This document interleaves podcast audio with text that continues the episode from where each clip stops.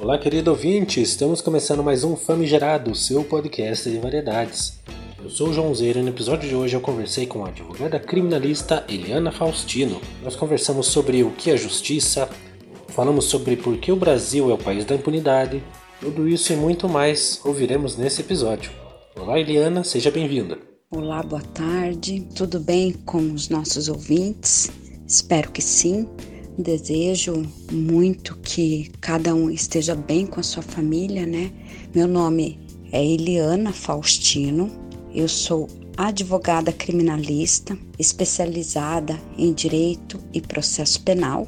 Atuo exclusivamente em ações em que existe crime, não atuo em outra área. Sou advogada criminalista por amor, por paixão, por vocação e porque eu entendo que atualmente no Brasil talvez seja o ramo da área do direito em que se mais cometem injustiças. O que é justiça para você? Em relação ao que é justiça, né?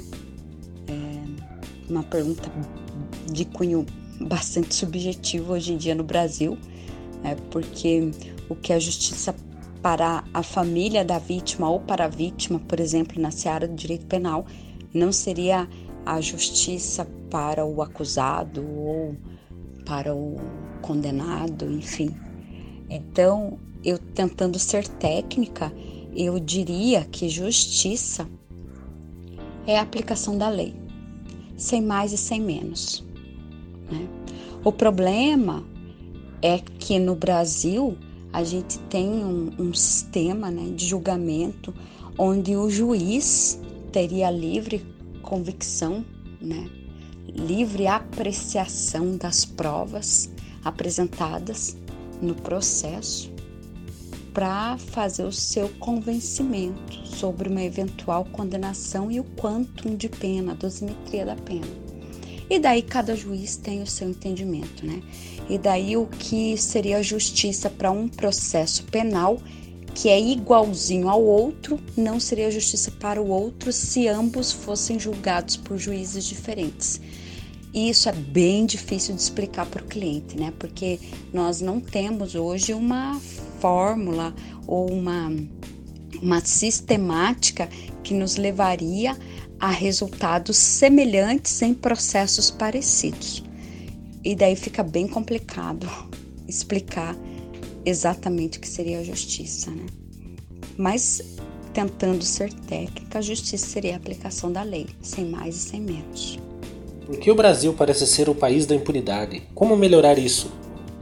É, em relação a essa pergunta, né? Eu digo que o país parece ser realmente um país de impunidade, uma por conta desse sistema né, de julgamento, em que processos semelhantes necessariamente não têm o mesmo resultado ser julgado por juízes diferentes, tendo em vista né, que a nossa legislação confere a um juiz uma livre apreciação das provas para o seu convencimento, né, para que seja julgado condenado, absolvido e ser condenado, qual seria a dosimetria daquela pena. Né? Eu tenho, por exemplo, exemplo, é, é, é, exemplificando isso, é, um, uma pessoa, e, e daí eu exemplifico com casos verdadeiros. Uma pessoa que foi acusada de homicídio qualificado, três qualificadoras em defesa da vítima, motivo torpe emboscada.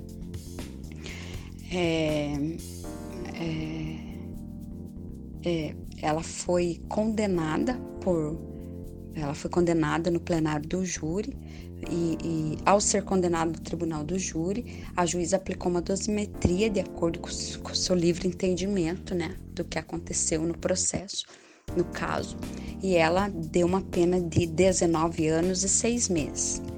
Aí esse cliente foi para o sistema penal, né? E preso conversa entre si, fazem comparações de seus processos, suas penas, enfim. E quando a gente vai atender o preso, ele me pergunta assim, doutora, por que que eu, na tentativa de me defender do meu cunhado, é, tive uma pena de 19 anos e 6 meses, e o meu colega lá de cela que matou a esposa, esquartejou o seu corpo é, teve uma pena de 15 anos, né? uma diferença substancial de 4 anos e 6 meses. E eu não sei explicar.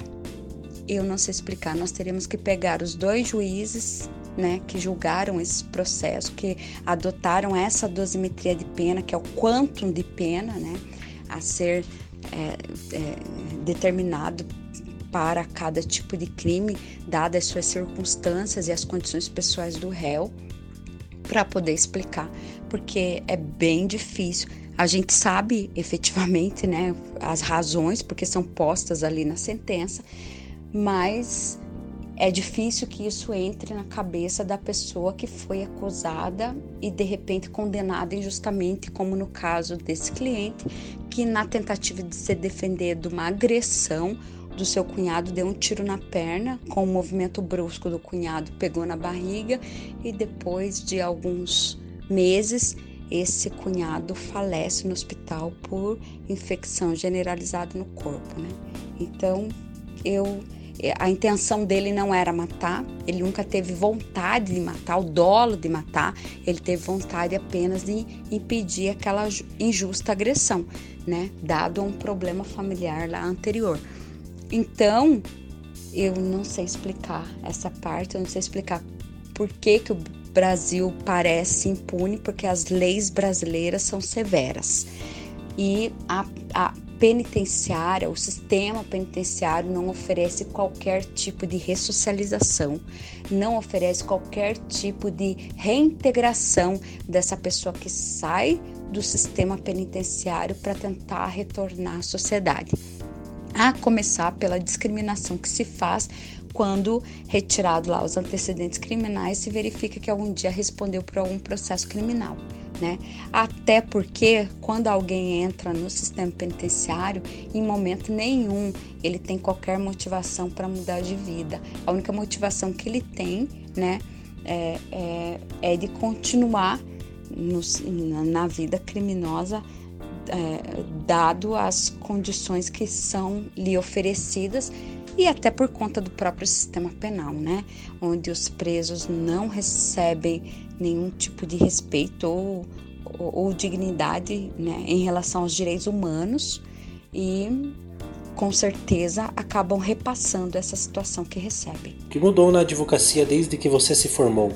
Olha, mudou bastante e eu acho que mudou para pior é, o que eu vejo bastante desde que eu me formei. E eu não sou tão velha assim de direito, né? Eu tenho oito anos de formada. É, o que mudou efetivamente mudou para pior. A gente vê muitos profissionais que vêm na advocacia criminal uma alternativa para ganhar um dinheiro, entre aspas, fácil, porque as pessoas acham assim ah, o advogado criminal ele cobra antes de realizar o serviço. Realmente, às vezes, acontece isso, mas é, não é ganhar dinheiro fácil, porque em geral você está lidando com a vida da pessoa, com a liberdade da pessoa, que é um bem extremamente precioso. É? Quando você vê um inocente sendo preso, sendo submetido à masmorra do cárcere, você fica noites e noites sem dormir. Pelo menos os advogados que têm responsabilidade profissional, né, em relação àquelas vidas que lhe confiam tanto um trabalho tão importante para aquela família, para aquela vida.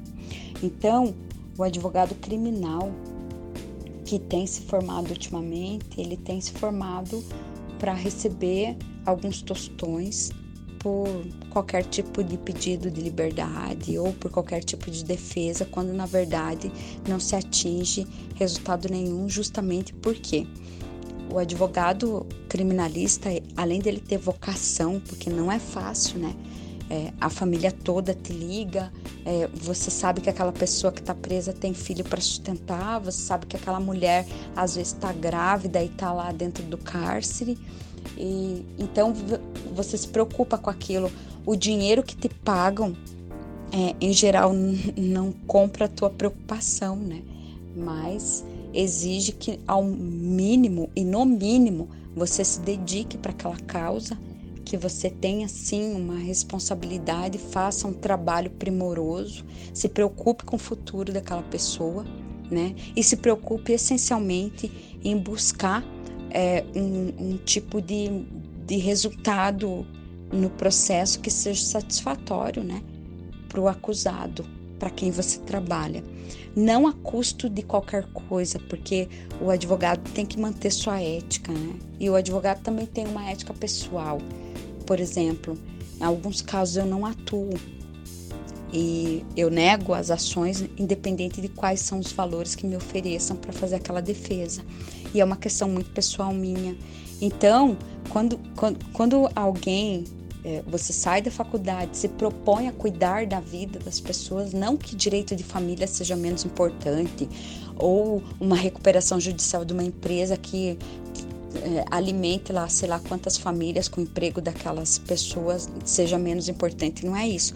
É que quando você está restrito da sua liberdade, você é tão dependente do seu advogado, e o seu advogado se torna tão importante na sua vida que ele seria o único contato com o mundo exterior, né, da sua família, enfim.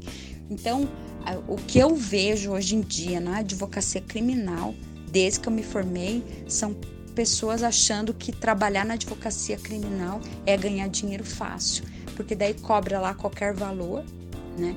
Recebe qualquer valor, faz qualquer trabalho, entrega qualquer resultado, independente do resultado ser, né, o resultado da ação é, não depender do advogado essencialmente, né, especificamente, exclusivamente. É, se o advogado sabe que tem que produzir tal prova e não produz no momento certo, em algum momento, se entra um outro advogado que se propôs com aquela prova, ele não vai mais poder produzir, porque já precluiu aquele direito de solicitar aquela prova. Então, assim, quando a gente fala em entregar resultado, é entregar trabalho bem feito. Porque através do trabalho bem feito de um advogado, né? Isso sempre é, visualizando a justa medida da lei na aplicação de uma pena ou de uma condenação ou de uma absolvição. É, o trabalho do advogado de trazer para a acusação um outro prisma, né, um outro viés para visualizar aquele contexto todo é do advogado de defesa. Né? O advogado de defesa é o único que está ali para representar aquela pessoa que está restrita em sua liberdade, para buscar essas provas, para ir atrás de imagens, para ir atrás de documentos, de testemunhas que possam é, é, trazer é, situações significativas para alteração de um resultado que, quando o Ministério Público faz a sua denúncia, ele já imagina uma condenação. E daí, se aquela pessoa é inocente, o Ministério Público não acredita nela, é o, é o advogado que tem a obrigação de trazer elementos para aquele processo, é, vislumbrando uma absolvição, um resultado diverso da, da acusação.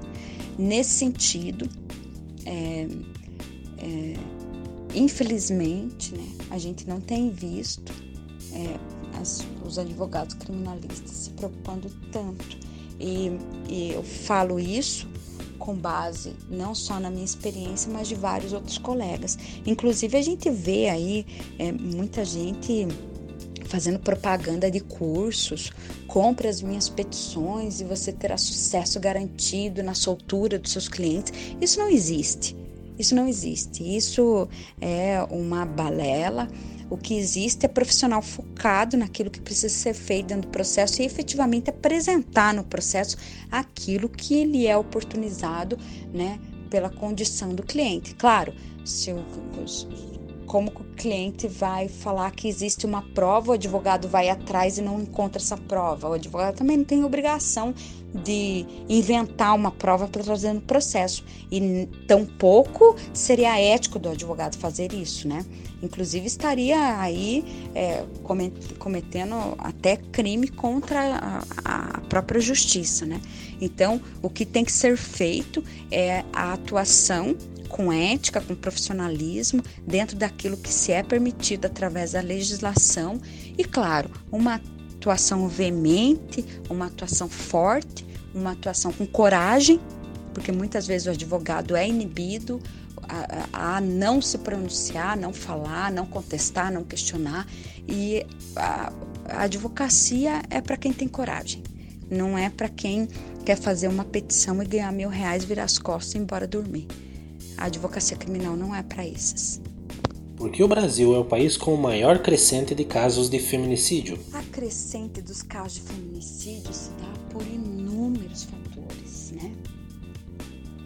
Uma porque hoje a gente chama de feminicídio. E antes a gente não chamava de feminicídio esse crime. Esse crime era homicídio, né? É, com a alteração da legislação, com as campanhas, com a Delegacia da Mulher motivando é, e incentivando que as denúncias aconteçam, realmente as mulheres passaram a denunciar mais, né? Inclusive, o meu trabalho de conclusão de curso fala sobre violência contra a mulher, né? E por que nós temos que ter uma lei específica para isso, sendo que a ameaça sempre foi ameaça, né? a, agressão, lesão corporal sempre foi agressão e lesão corporal. Por que, que, por que, que não, não acontecia a punibilidade? Por que não acontecia a punição? Não punibilidade. Por que não acontecia a punição desses agressores anteriormente? É, e as respostas vinham porque as pessoas não denunciavam, as pessoas tinham medo, ou as pessoas denunciavam e voltavam atrás, né? E daí também tem, na época, quando eu fiz a pesquisa, né, o levantamento de dados, Piraquara, aqui no Paraná, era a terceira cidade do Brasil com maior índice de feminicídio. Na época a gente não chamava de feminicídio, falava uh, sobre morte de mulheres, né? E a, a, a juíza do juizado de violência doméstica à época também gostaria de fazer uma recontagem de estudo, porque ela falava que as pessoas confundiam morte de mulher com a própria violência doméstica, porque ela falava assim que às vezes as mulheres morriam por causa do tráfico, às vezes elas, as mulheres morriam por causa de uma confusão qualquer que não tinha a ver com a violência doméstica. Então, a gente tem que separar bem isso, né? É, eu acho que hoje em dia a sensação de a gente ter maior número de feminicídio é pela maior denúncia que existe e, claro, por conta da lei, porque hoje em dia a gente não chama mais de homicídio, a gente chama de feminicídio, a morte de mulher, dentro do, né, da situação de, é, é, de violência de gênero e tal. E porque as mulheres hoje são incentivadas a denunciar, as pessoas denunciam muito a, a, as agressões domésticas. E por ser uma ação pública incondicionada, né, qualquer tipo de violência doméstica, seja ameaça, agressão leve, média, enfim, qualquer pessoa pode denunciar e o autor da ação vira o Ministério Público. Então, aquela mulher não teria mais, mesmo ela querendo retirar essa denúncia contra o seu companheiro contra aquela pessoa que a agrediu no seio doméstico, ela não teria mais esse poder. Então, é, por conta da lei, eu acho que a gente tem essa sensação de maior número de mulheres mortas, mas eu acho que efetivamente mulheres sempre foram mortas e nunca foi dada a atenção devida para esse tipo de crime, né? Era meio normal homem matar porque achou que a mulher traiu ele. E, na verdade, essa é uma justificativa completamente esdrúxula de um ser abjeto que mata uma mulher porque um dia sentiu sua honra né, ofendida. O qual que é o bem maior protegido juridicamente? É a vida, efetivamente, ou a, a sensação de ofensa que aquele homem teve? nós vamos proteger a vida da mulher, nós vamos proteger a honra, o nome daquele homem, né? Então, é esse tipo de justificativa não cabe mais na nossa sociedade. As mulheres são livres para se relacionarem com quem quiserem, né, a partir do momento que elas quiserem. E se elas não querem mais conviver com aquele homem, é direito delas conviverem com qualquer outro que seja. E o homem deve aceitar isso. Não é, ninguém tem que pedir autorização para homem para poder sair de um relacionamento e ter outro relacionamento, até porque desde que o mundo é mundo, os homens traem as mulheres e nem por isso as mulheres os matam. Então, tendo em vista, é um conjunto né, de várias situações, como foi exposto aí. O que é a cultura da violência? Isso existe mesmo? A cultura da violência o que a gente chamou há algum tempo, né? E tem chamado de cultura do estupro, também existe. E existe mesmo, tá? A cultura da violência é você ficar instigando, é, é, é, supervalorizando um, a violência que o outro pratica, mesmo que quando impelido por fazer justiça com as próprias mãos. Inclusive, isso é um tipo criminal está tipificado no nosso Código Penal, né? Fazer violência é, a partir das próprias razões. A pessoa foi lá e te furtou o celular, você encontra é, essa pessoa acusada do furto e começa a agredi-lo na rua. Isso é um tipo penal, né?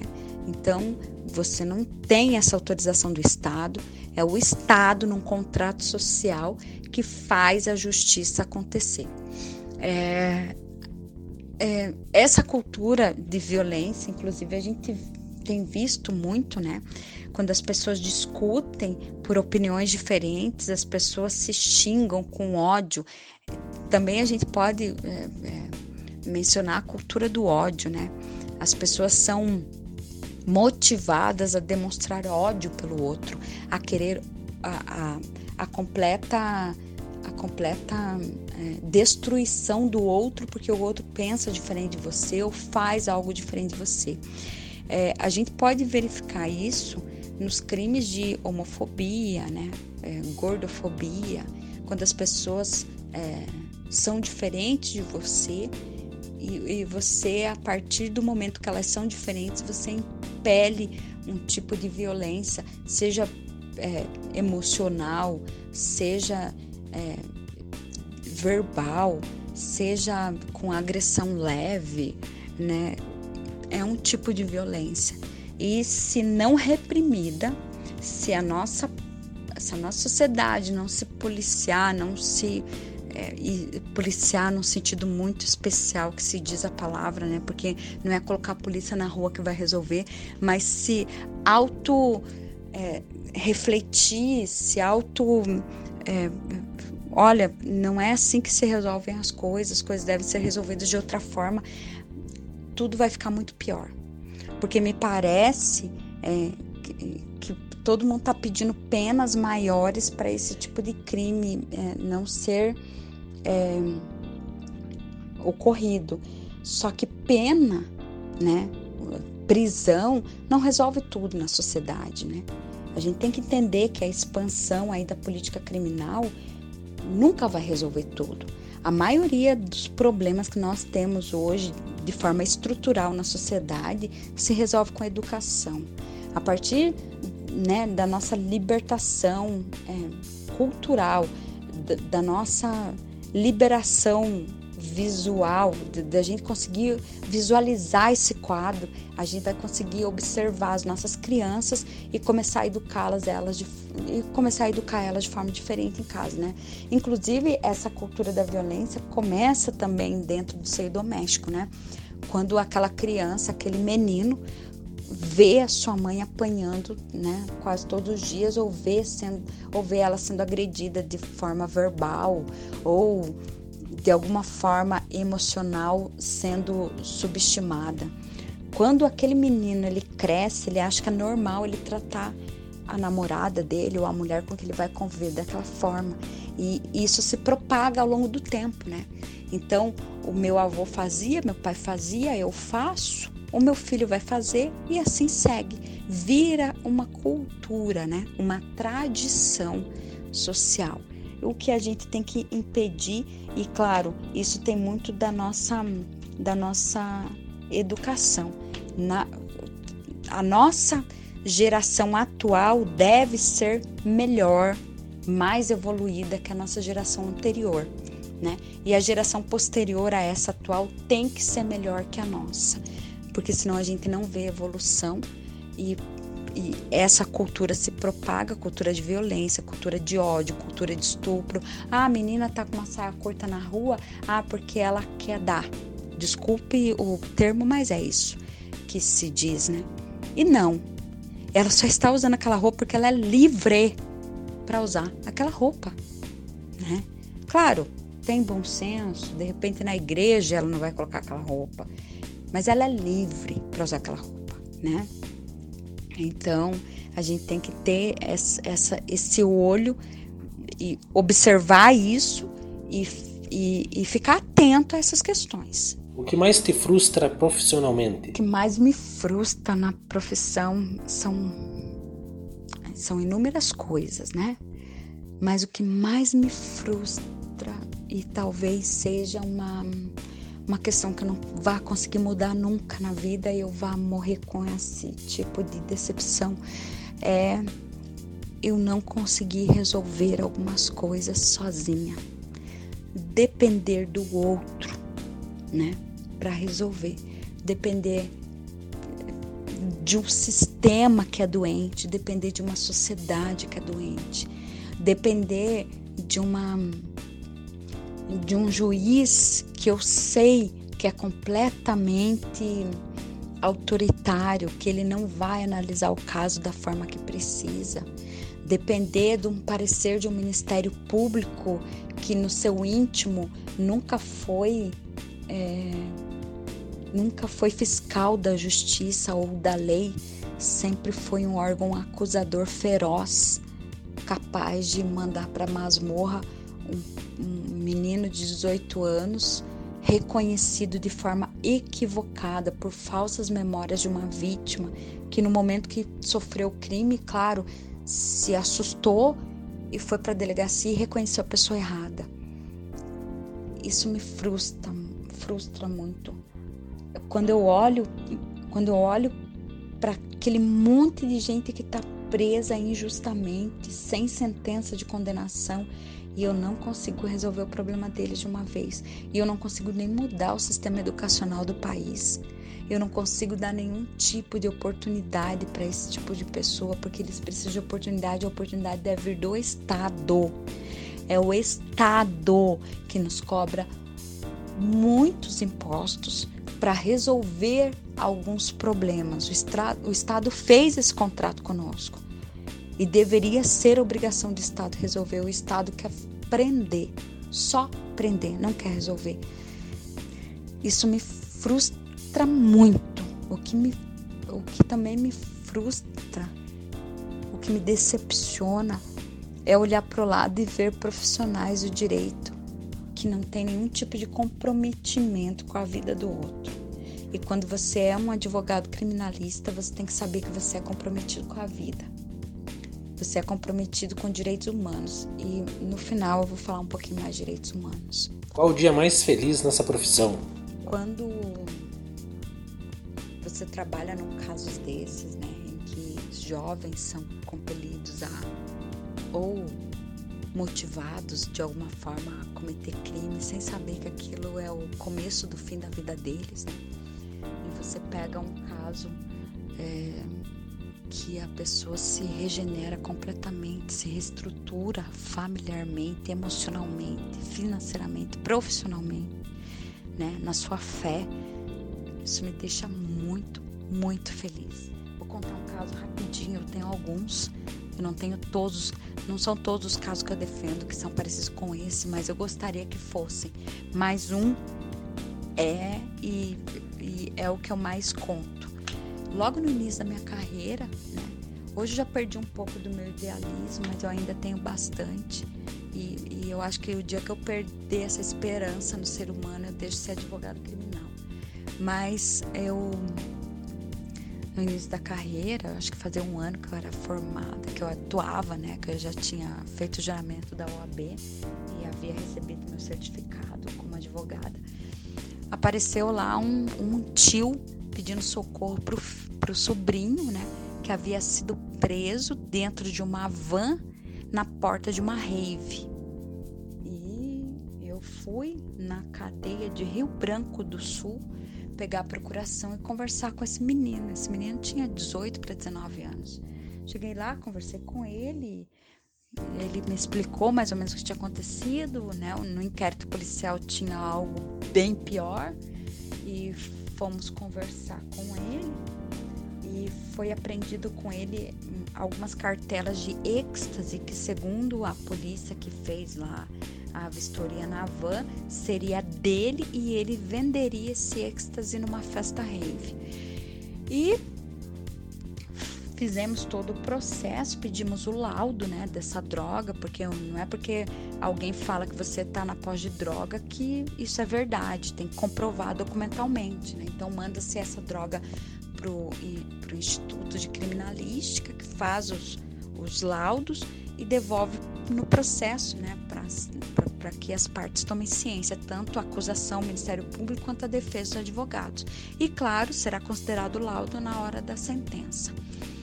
E também tinha uma, acho que um cigarro de maconha apreendido também no processo. Aí, só que assim, na hora que foi feita a vistoria na van, todo mundo, todo mundo que tinha alguma coisa jogou no chão. E a polícia catou ele e falou: Não, é você que é dono disso tudo, se você não me disser quem que é o dono. Ele falou: Não, não sei quem que é o dono. Ele, não, então vai ser você o dono. Ela levou.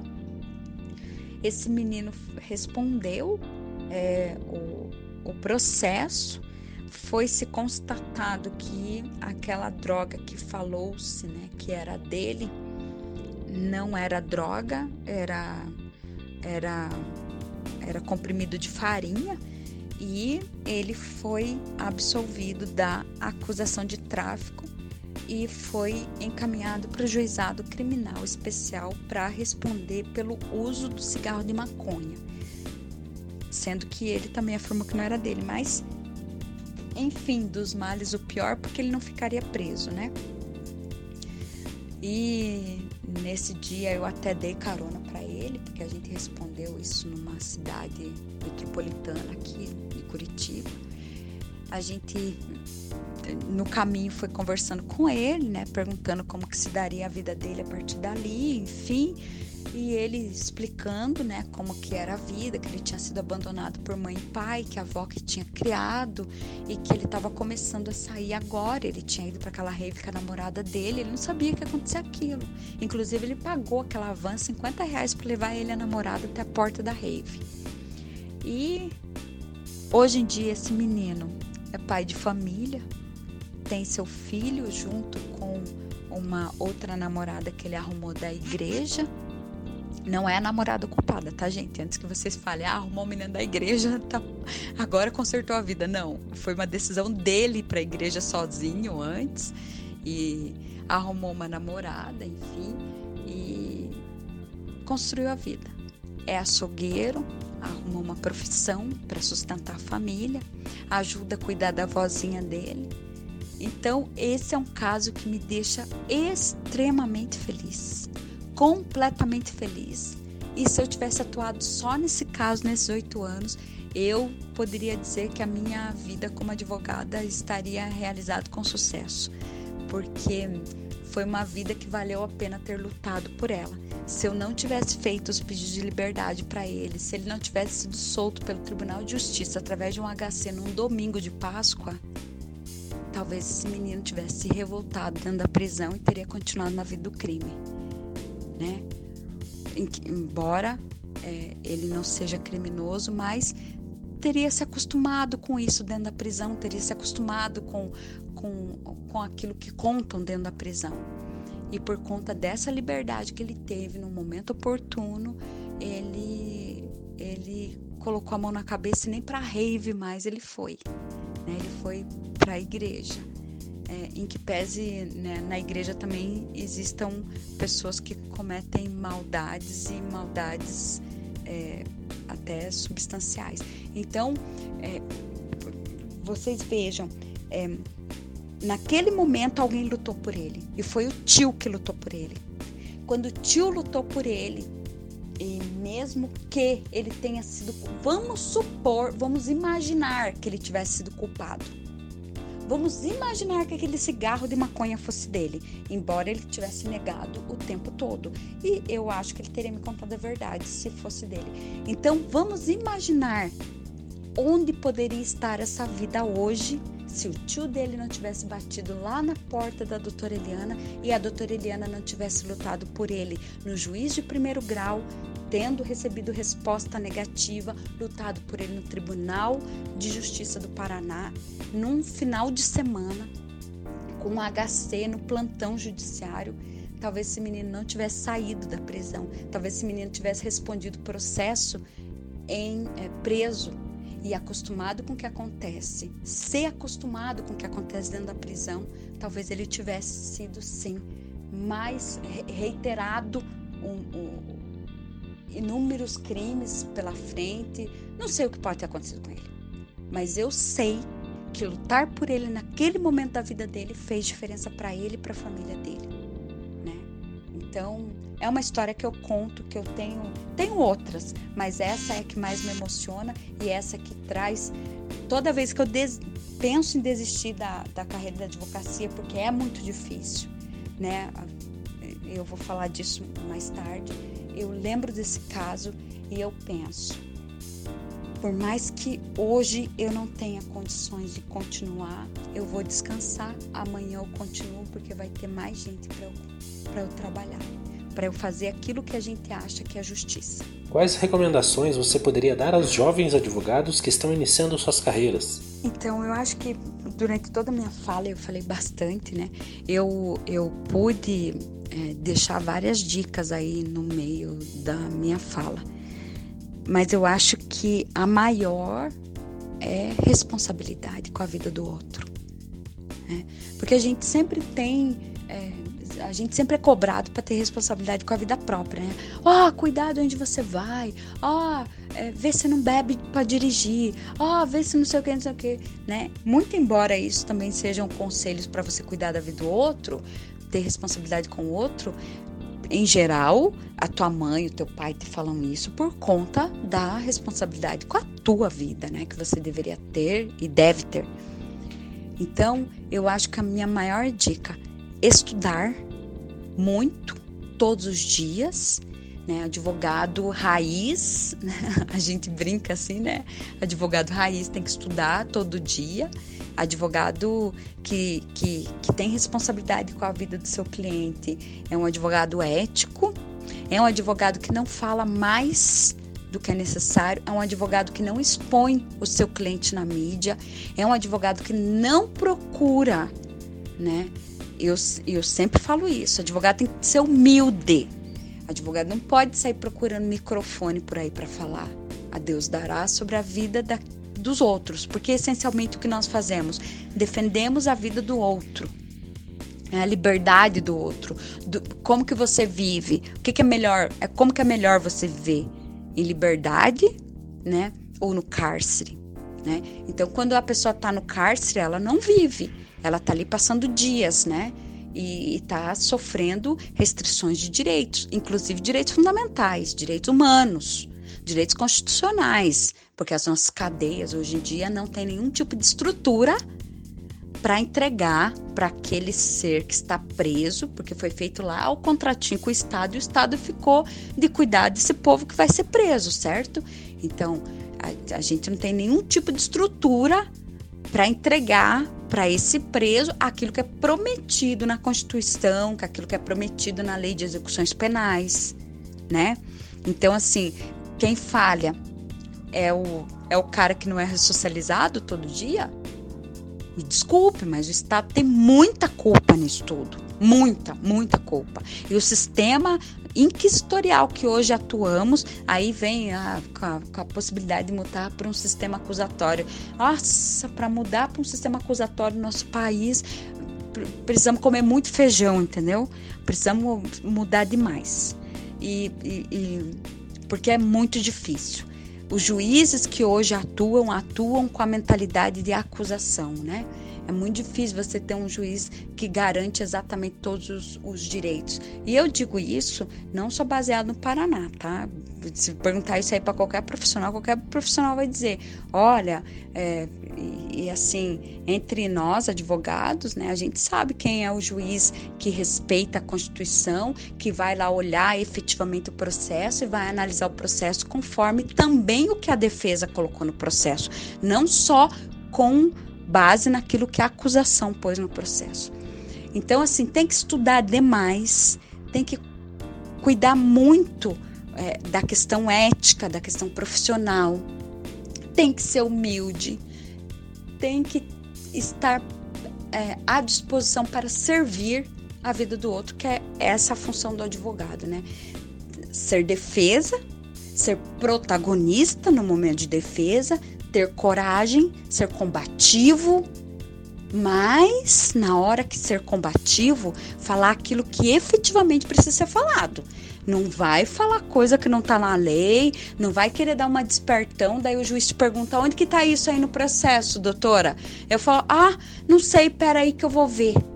Fui fazer um júri em Rio Negro outro dia e na hora que eu tava fazendo a minha fala, eu li um depoimento de uma testemunha na hora o promotor me grita lá de trás: Ah, doutora, eu não lembro disso aí no processo, onde que tá? Isso eu não tenho exatamente a minutagem do momento, a folha, o, o movimento do processo de onde está aquele depoimento. Ó, a minha cara de paspalhona para os jurados, né? Então tem que prestar atenção nisso, tem que você tem que saber cada cada ato processual de cada processo do seu cliente. Não é só pegar o dinheiro, colocar no bolso e fazer de conta que é advogado criminalista. É, as pessoas falam muito assim, ah, eu quero ser igual fulano de tal. É, modéstia à parte, muita gente que conhece o meu dia a dia, ah, eu quero ser igual a você. Muito bem. Então, sofra o que eu sofro, sacrifique o que eu sacrifico todos os dias para poder entregar aquilo que eu entrego todos os dias. Em que pese eu não seja ninguém, viu? Porque o que tem de advogado bom por aí, o que tem de gente estudiosa, o que tem de gente boa nesse país, no, no próprio Paraná, entendeu? Pessoas que são exemplos para mim, assim, que eu sigo à risca.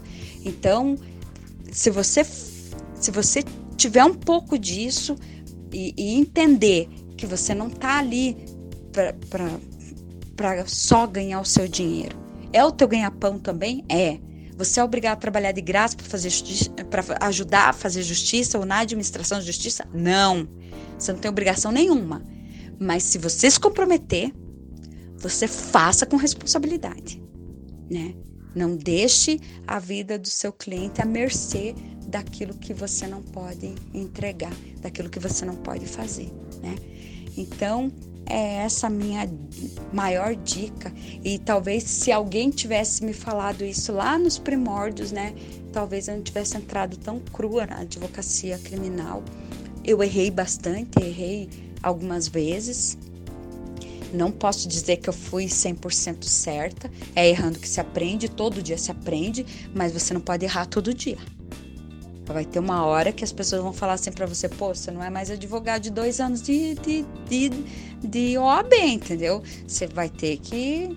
E, e, ao longo da vida também você vai criando um, um orgulho, né? Você também quer ser você também quer ser reconhecido como advogado que traz resultado, advogado que é bom, advogado que, poxa, ó, essa advogada luta por mim. Eu não absolvo todos os meus clientes, não mesmo. E eles já sabem bem a realidade quando eles chegam o caso para mim. Olha, doutora, aconteceu isso, isso, isso. Que tipo de tese que nós temos para fazer? Se tem tese legal dentro da legislação, né, para discutir direito daquilo, perfeito. Se ele fez, ele vai confessar. E meus clientes já sabem bem como eu tô, né? Não tem mentirada, não. É, eu, eu, a não ser que ele minta para mim, né? Aí se ele tá mentindo para mim, daí eu já também não, não sei. Eu, eu tento me que me falam, me falem a verdade. Mas eu também explico, se você mentir para mim, talvez seja pior para você, porque daí eu posso ser pega de surpresa e eu não vou conseguir te defender do jeito que precisa. Então, esse contrato de confiança você tem que ter com o teu cliente, né? Você delimitar exatamente o que você pode fazer e o que você não pode. É, e, você, e aquilo que você pode fazer, né, é, é dentro da legislação. Você não pode ultrapassar nenhum tipo de limite que te vincule ao teu cliente de uma forma duvidosa, né? É, é sim, sim, não, não.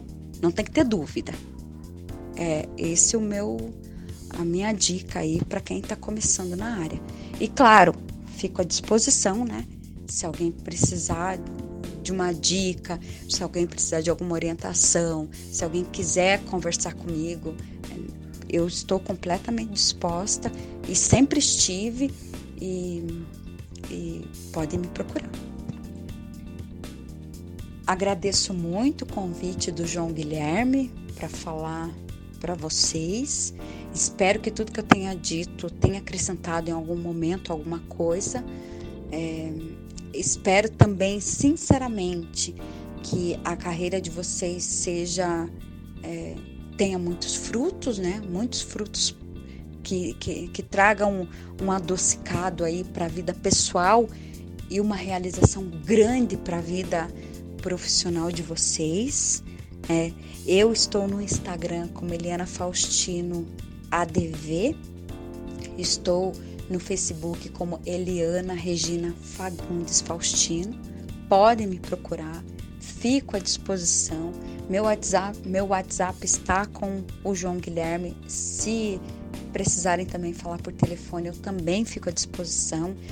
Espero ter contribuído e com certeza espero que, que nossa advocacia paranaense é, é, contem com o serviço de todos vocês aí em breve.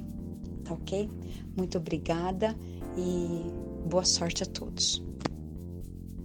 Muito obrigado a você que ouviu até aqui. Agradecemos imensamente a participação da Eliana.